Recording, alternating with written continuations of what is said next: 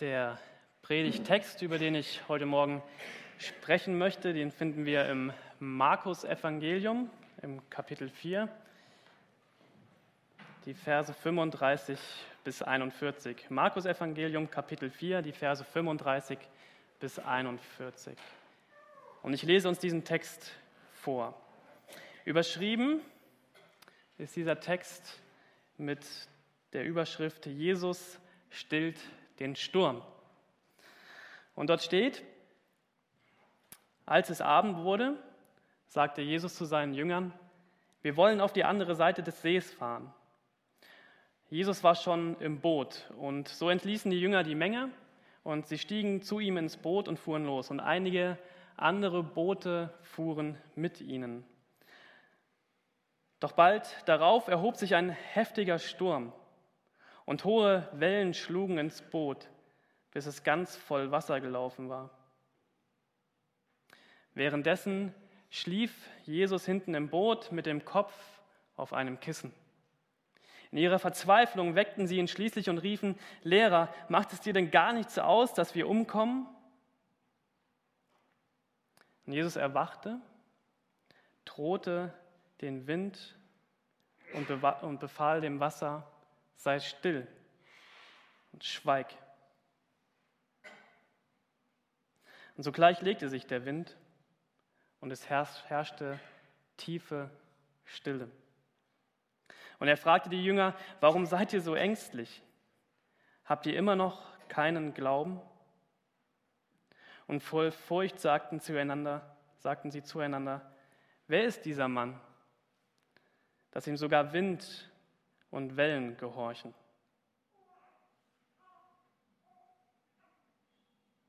Soweit der Text. Ich war am vergangenen Freitag auf einer Beerdigung.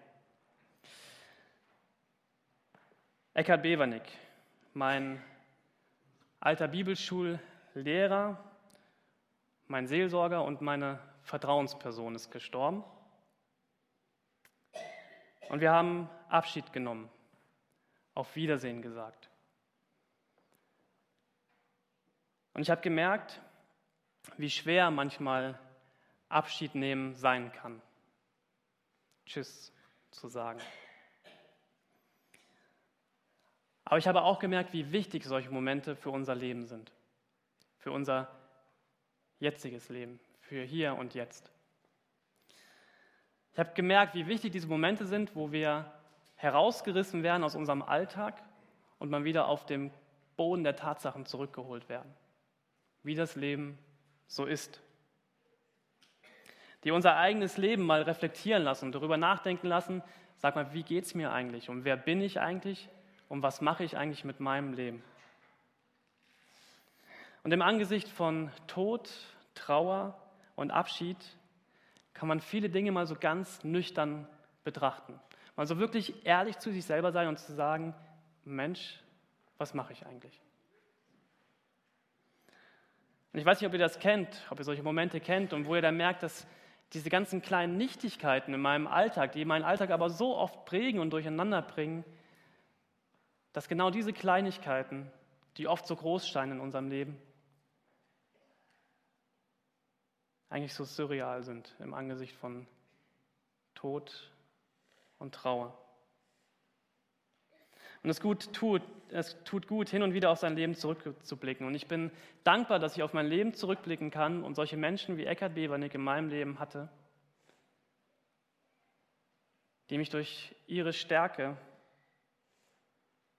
und durch ihr Gottvertrauen reflektiert haben, mich auf eine rechtere Bahn, eine bessere Bahn in meinem Leben gelenkt haben und die das, was sie selber von Gott gelernt haben, nicht für sich behalten haben, sondern an andere Menschen weitergegeben haben.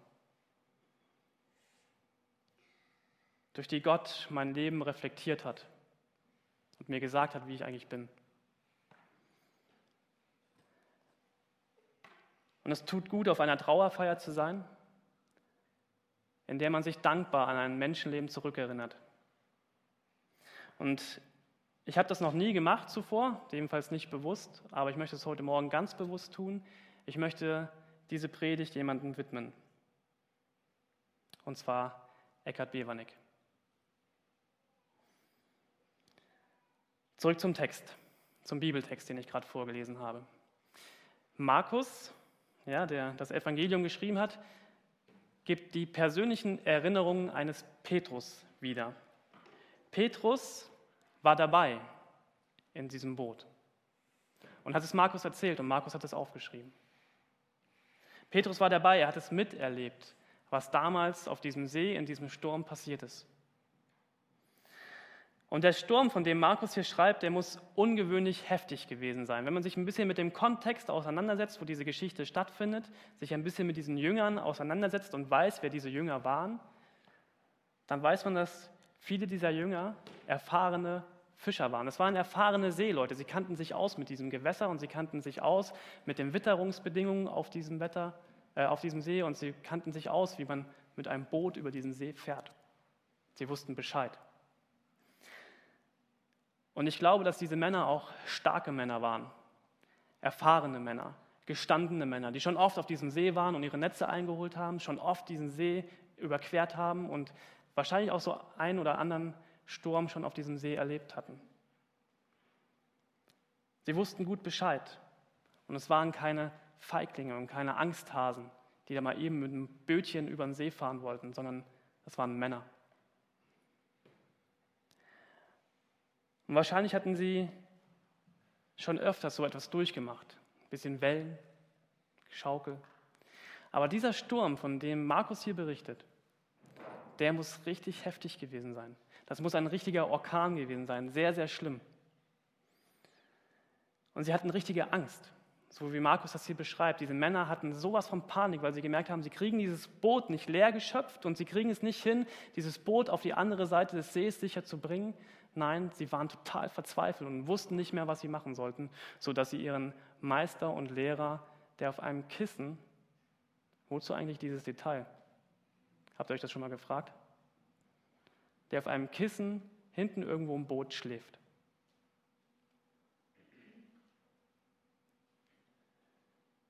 Sie hatten richtig Angst. Und sie weckten Jesus. Und Jesus wacht auf und es passieren genau zwei erstaunliche Dinge. Das erste ist, Jesus steht auf und es kommt ein verblüffend einfacher Befehl. Sei still und schweig. Ich weiß nicht, ob ihr gerne Filme guckt, ja, aber es gibt so Filme, in denen versuchen irgendwelche Zauberer, Magier oder keine Ahnung wer irgendetwas zu beeinflussen. Und die veranstalten einen riesen Hokuspokus, um, ich weiß nicht, aus einem Hasen ein Knödel herauszukriegen. Ja, und sie beschwören diesen Hasen mit Zauberformeln und keine Ahnung und tun alles Mögliche und veranstalten die Riesenshow, um etwas Kleines, irgendwie Unvorhersehbares zu schaffen.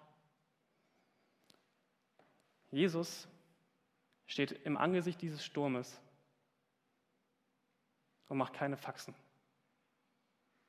keine unnötigen Rituale, nichts. Er sagt einfach in seiner vollen Vollmacht, ey Sturm, sei still und schweig. Das zweite Erstaunliche an dieser Geschichte ist, der Sturm gehorcht. Ich weiß, viele von uns, die diese Geschichte vielleicht schon öfters gelesen haben, haben sich daran gewöhnt, ja, dass das passiert. Aber habt ihr euch eigentlich mal so das wirklich bildlich nochmal vorgestellt, was da passiert? Da steht ein Mann in so einem kleinen Nussschalenkahn auf so einem Riesensee in einem Riesenorkan und er sagt, sei still und schweigt und der Sturm gehorcht. Hä?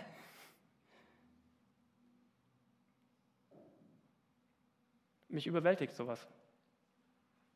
So eine Autorität und eine Macht. Und es ist auch nicht so, dass, der, dass Markus hier schreibt und dann hörte der Sturm so langsam auf und all die Wellen wurden glatt. Da steht, der Sturm gehorchte und es war sofort still und die, der See war glatt. Ohne zu zögern, mit maximalem Ergebnis, gehorcht das Wetter diesem Mann. Wer von euch Kinder hat oder mit Kindergruppen zu tun hat oder mit, überhaupt mit Menschengruppen zu tun hat, der weiß, was die Worte sei still und schweig manchmal ausrichten? Nichts. Gar nichts. Seid still und schweig und fumm und rennen wieder weg und keine Ahnung, wo sie hin sind. Oder man ist in einer riesen Menschenmenge und man will sich Gehör verschaffen. Ich danke, dass ihr so brav seid und mir zuhört. Aber ganz oft sagt man, sei still und schweig und es passiert einfach gar nichts. Hier in dieser Geschichte ist das anders. Es herrscht tiefe Stille. Ich möchte euch eine persönliche Geschichte von mir erzählen. Ich war in Schweden. Ich mag Schweden sehr gerne. Im Urlaub war ich dort mit meiner Familie und ähm, ich hatte vor, mit meinen Kindern zum ersten Mal so eine Vater- und Jungstour zu machen, so eine Wanderung. Ja, also mit kleinen Rucksäcken losgepackt. Ich hatte mir so eine kleine Wanderroute ausgedacht, äh, auf so einer Halbinsel einmal rumzulaufen. Und es war super schönes Wetter. Wir haben unsere Sachen gepackt, meine Jungs waren voll begeistert, so, wir entdecken jetzt heute die Welt. Und wir sind losgelaufen. Meine Frau blieb zu Hause in unserem Häuschen und die Männer gingen los, voll gepackt mit tollen Sachen. Und wir sind losgelaufen. Und es war super schönes Wetter. Wir hatten, sind praktisch außen an dieser Küste dann lang gelaufen, auf dieser Halbinsel. Und es war total schön. Meine Jungs pflückten Beeren, und also leckere Beeren, die man auch essen konnte. Und wir, sie schnitzten unterwegs dann irgendwelche Stöckchen und warfen Steine ins Wasser und wir wanderten und wanderten. Das war so ein richtig schönes Erlebnis. Und wir kamen dann bei der Hälfte der Route an und wir wollten ein Picknick machen. Ja, das hatte ich so geplant und wir wollten uns hinsetzen und wir hatten einen super schönen Platz uns ausgesucht mit einem herrlichen Blick so auf diesen Fjord. Und wisst ihr, was dann passiert ist? Folgendes. Ich habe ein Bild mitgebracht. Ein Sturm zog auf. Ja, das war so ein bisschen unser Blick. Und ihr könnt jetzt von links diese schwarzen, dicken Wolken erkennen. Und ich dachte nur so, Schönen Dank. Da wandert man stundenlang durch Schweden und es ist eigentlich ein total schöner Moment und man kann ihn eigentlich nur noch genießen und dann zieht ein Sturm auf. Es war ein richtig schöner Tag, ja, und ich hatte gedacht, nichts kann eigentlich dieses schöne Idyll jetzt noch zerstören, diese, diese schöne Begegnung zwischen mir und meinen Jungs und dieser Natur und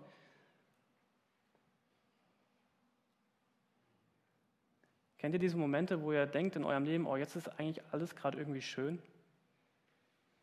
Was soll jetzt noch passieren? Es fängt immer an zu regnen in unserem Leben, nicht wahr? Es kommt immer wieder mal so ein Sturm, mit dem man nicht gerechnet hat. Und man denkt so, oh Mann, schönen Dank. In den schönsten Momenten unseres Lebens wird es immer wieder passieren, dass es anfängt zu stürmen. Dieser Sturm, der kam unaufhaltsam auf uns zu. Wir konnten nichts dagegen tun. Der ganze Himmel war bedeckt, voller schwarzer Wolken. Und dazu fing es an zu donnern und zu blitzen. Und wenn es so richtig donnert, dann kann man sich davor auch nicht mehr verstecken. Dann wackelt alles. Und wie das so ist mit meinen Jungs, die sind klein, die bekamen Angst. Richtig Angst im Angesicht dieses Sturmes, der da auf uns zukam. Und es fing an zu regnen und zu stürmen und zu donnern und zu blitzen. Meine Jungs bekamen Angst und es war, es war da nicht viel. Es waren noch ein paar Sträucher, ein paar Bäume und ansonsten konnten wir nirgendwo Unterschlupf finden. Und meine Jungs begangen, begangen Angst und fingen an zu schreien und zu weinen und umherzulaufen und zu gucken, was machen wir denn jetzt? Was machen wir denn jetzt? Wo sollen wir denn jetzt hin? Wir können hier nicht weg. Der Sturm kommt auf uns zu. Und sie schrien vor Angst. In der Bibel tauchen immer wieder Leute auf, die vor Angst schreien. Die Angst haben, weil sie in Not sind, die Angst haben, weil sie oder verzweifelt sind und schreien und sie schreien in ihrer letzten Hoffnung zu Gott und schreien vielleicht, Gott, wenn du uns jetzt hier nicht raushilfst, wenn du mir jetzt nicht den Weg nach Hause zeigst, dann, dann werde ich jetzt hier sterben dann werde ich diese Situation nicht schaffen. Ich werde es nicht packen. Ich komme da nicht raus. Hilf mir. Und Gott sagt oft in der Bibel, du schreist und ich höre. Ich höre die Schreie der Armen, der Notleidenden, der Verzweifelnden und der Unterdrückten. Ich werde das Schreien der Schwachen nicht überhören.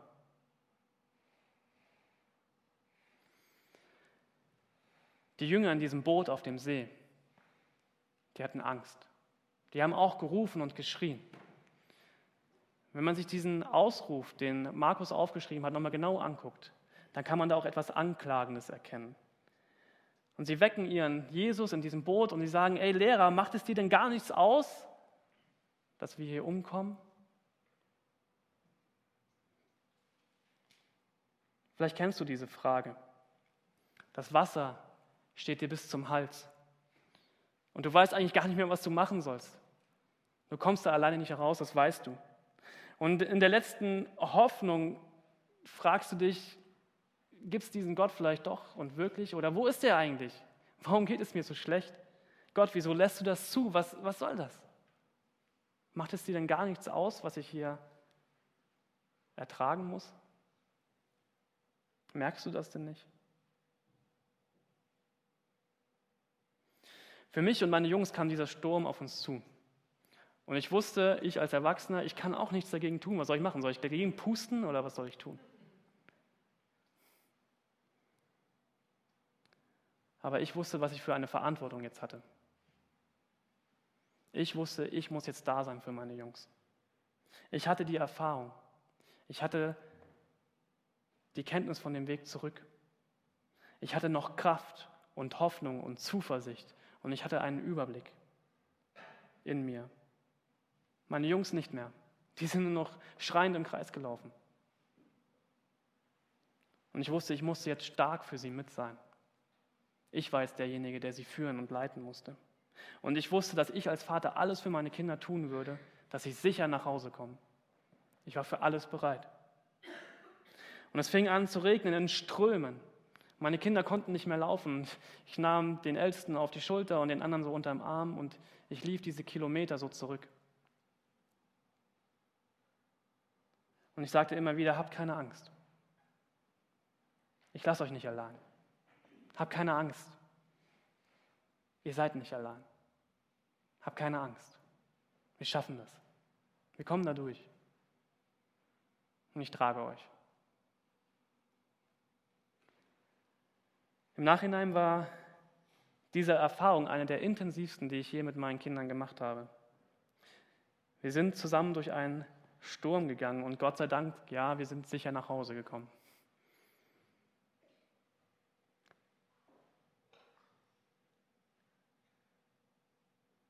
Viele Wunder, die Jesus tut und tat und von denen wir im Neuen Testament nachlesen können, die tat er aus einem ganz bestimmten Grund. Er wollte zeigen, sich offenbaren, wer er ist, wer er wirklich ist. Falls ihr die Predigt vom letzten Sonntag gehört habt, da ging es um Sabbat, um Ruhe. Könnt ihr gerne noch mal im Internet nachhören. Und Jesus sagte zu diesen Pharisäern, die ihn angeklagt hatten an diesem Sabbat, er sagte zu ihnen, ich bin nicht bloß jemand, der euch sagt, zu ruhen, der euch anweisen kann zu ruhen, ich bin die Ruhe, ich bin das. Jesus sagt von sich selbst, ich bin das, ich bin die Ruhe in deinem Leben. Ich möchte für dich da sein.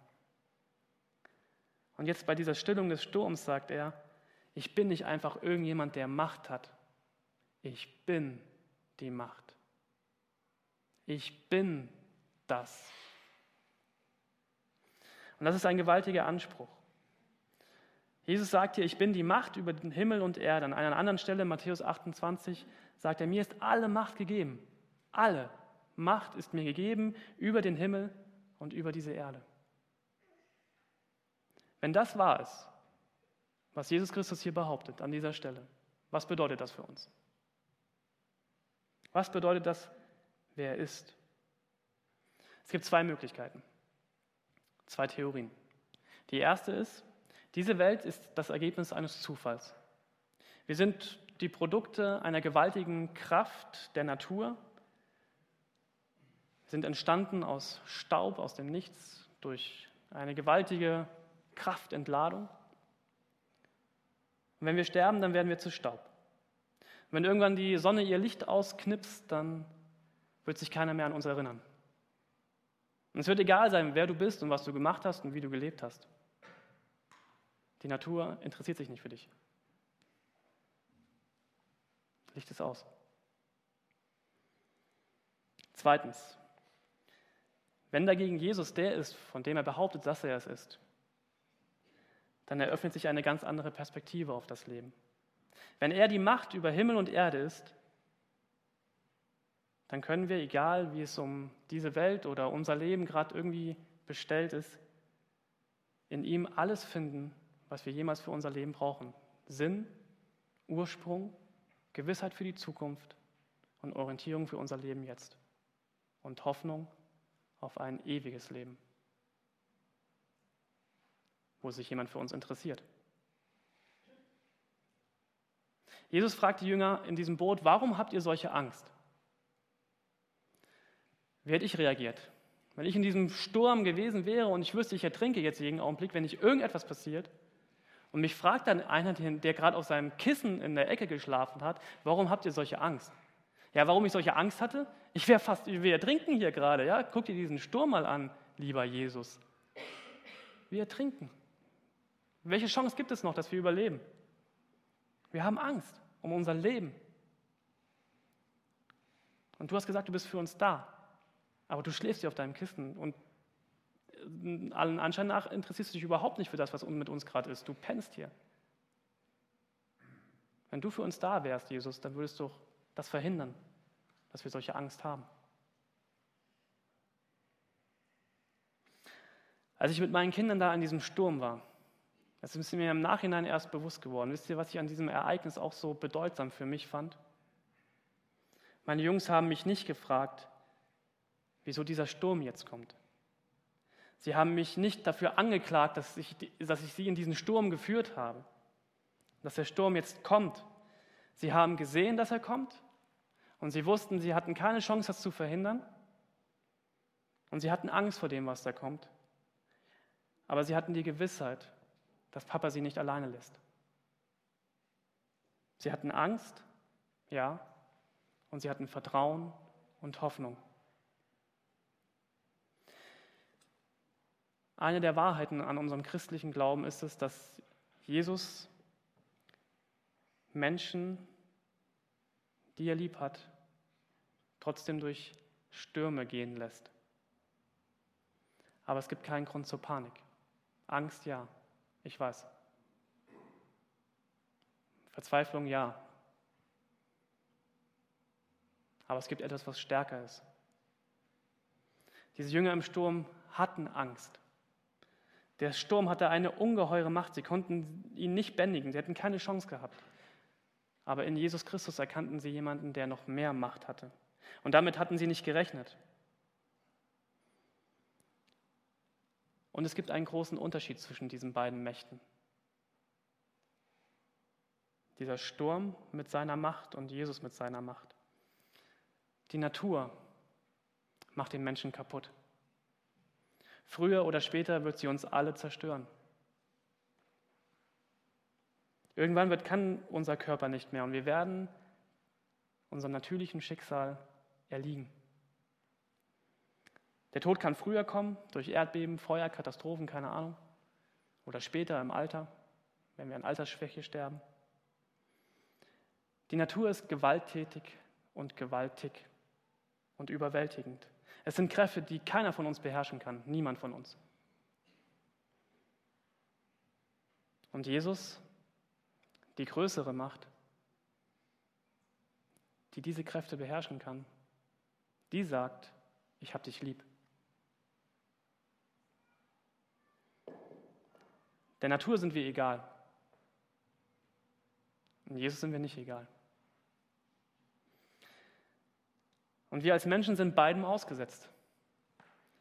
Der Natur und der Liebe Gottes. Die Frage ist, an was wir uns festhalten mit unserem Leben, mit unserem Glauben, in unserer Verzweiflung. An was wir glauben. An was halten wir uns fest, wenn der Boden unter unseren Füßen weggerissen wird und wir nicht mehr mit beiden Beinen auf dem Boden stehen und da liegen. An was hältst du dich fest mit deinem Leben? Wir haben etwas, was diese Jünger damals im Boot noch nicht hatten. Wir können die Geschichte mit Jesus zu Ende lesen. Wir kennen das Ende dieser Geschichte. Und das kann uns innerlich ruhig machen, egal was für Stürme draußen toben. Wenn Jesus die Macht über Himmel und Erde ist, dann können wir in ihm, egal wie es in uns aussieht und wie es um uns herum ist und in deinem Leben vielleicht gerade ist, alles, was dich auffühlt und unruhig macht, in all dem kannst du in Jesus Christus Ruhe und Kraft finden. Diese Geschichte ist eine Verheißung, eine Ankündigung, ein Ausrufezeichen und ein Doppelpunkt zugleich. Es ist ein Versprechen von Jesus selbst. Er sagt, wenn ihr diese Geschichte mit Jesus bis zum Ende lest, eines Tages werde ich wiederkommen und ich werde jeden Sturm auf dieser Welt und in deinem Leben zur Ruhe bringen. Ich werde das Zerstörende zerstören, ich werde den Zerbruch zerbrechen und ich werde den Tod töten. Das sagt Jesus Christus von sich selbst. Was und wie? Persönlich. Ich persönlich, ja, ich merke in meinem Leben tobt ein Sturm, ein ganz gewaltiger Sturm. Es ist ein Kampf gegen all das Schlechte in mir, in mir drin. Und ich bin das, davon überzeugt, dass dieser Kampf in mir aber auch in jedem einzelnen von euch der gewaltigste Sturm ist, der auf dieser Welt tobt.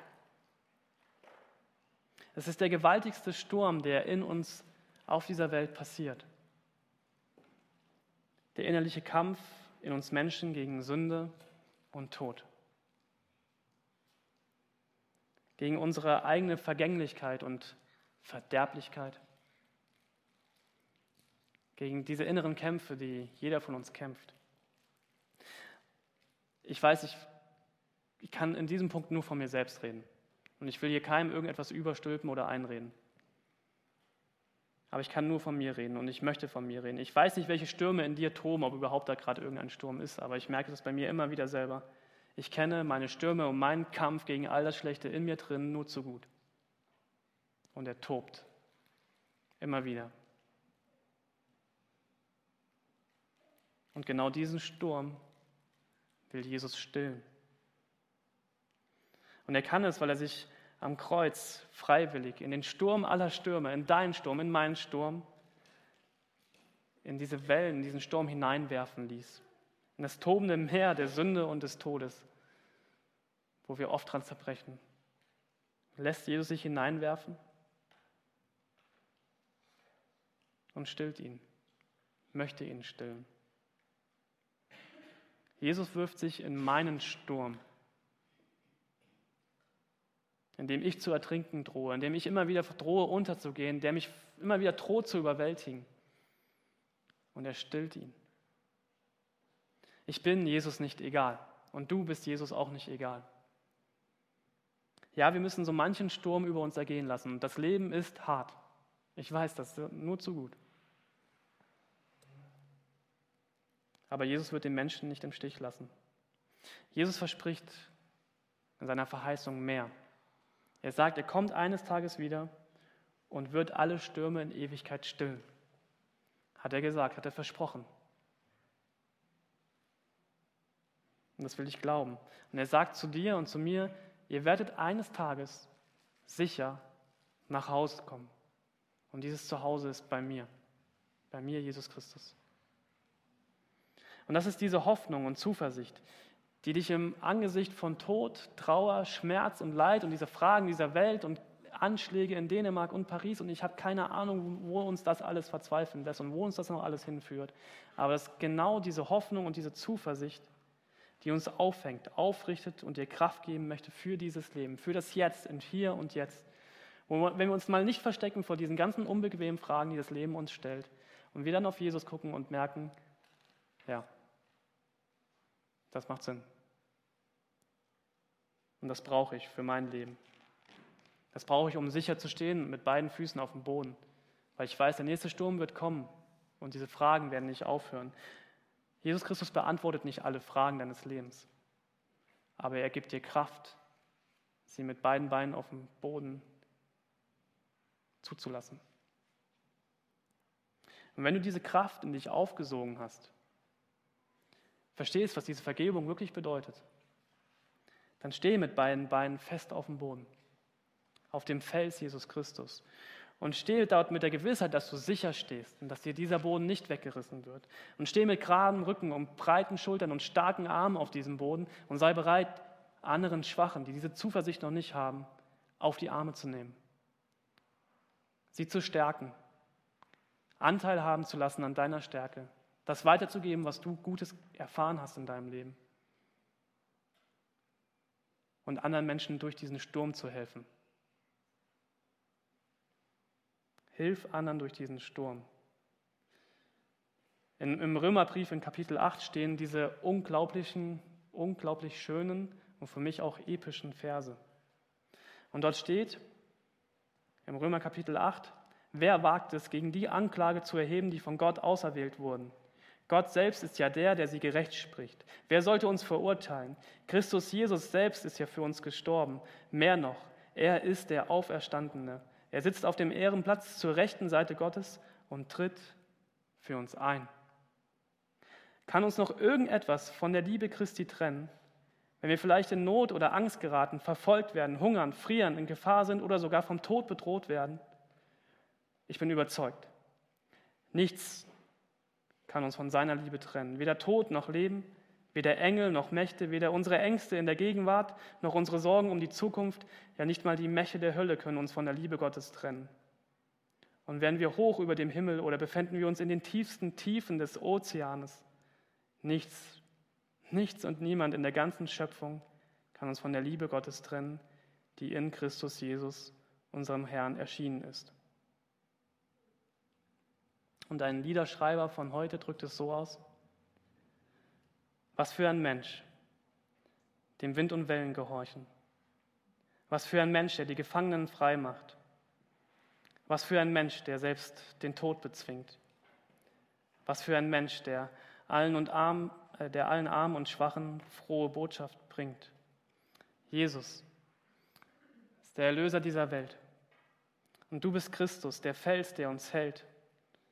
Und Gott ist mit uns. Er selbst kommt zur Welt das Licht, das die Nacht erhält. Was für ein Gott, der zu uns kommt, um zu dienen.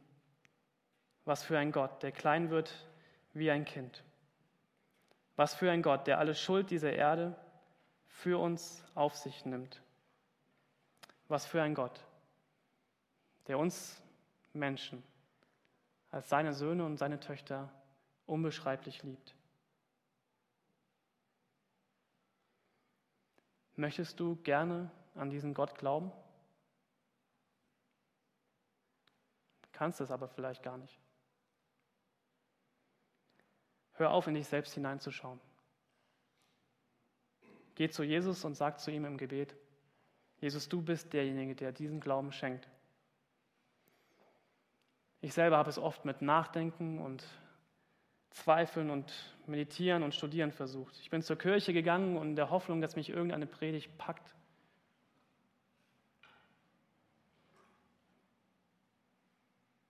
Ich habe es aus eigener Kraft versucht, Glauben zu lernen. Schaffe ich nicht. Jesus ist selber die Quelle des Glaubens. Nur Jesus. Und diese Zuversicht und diese Kraftquelle, das wünsche ich euch, dass ihr die immer wieder anzapfen könnt. Amen.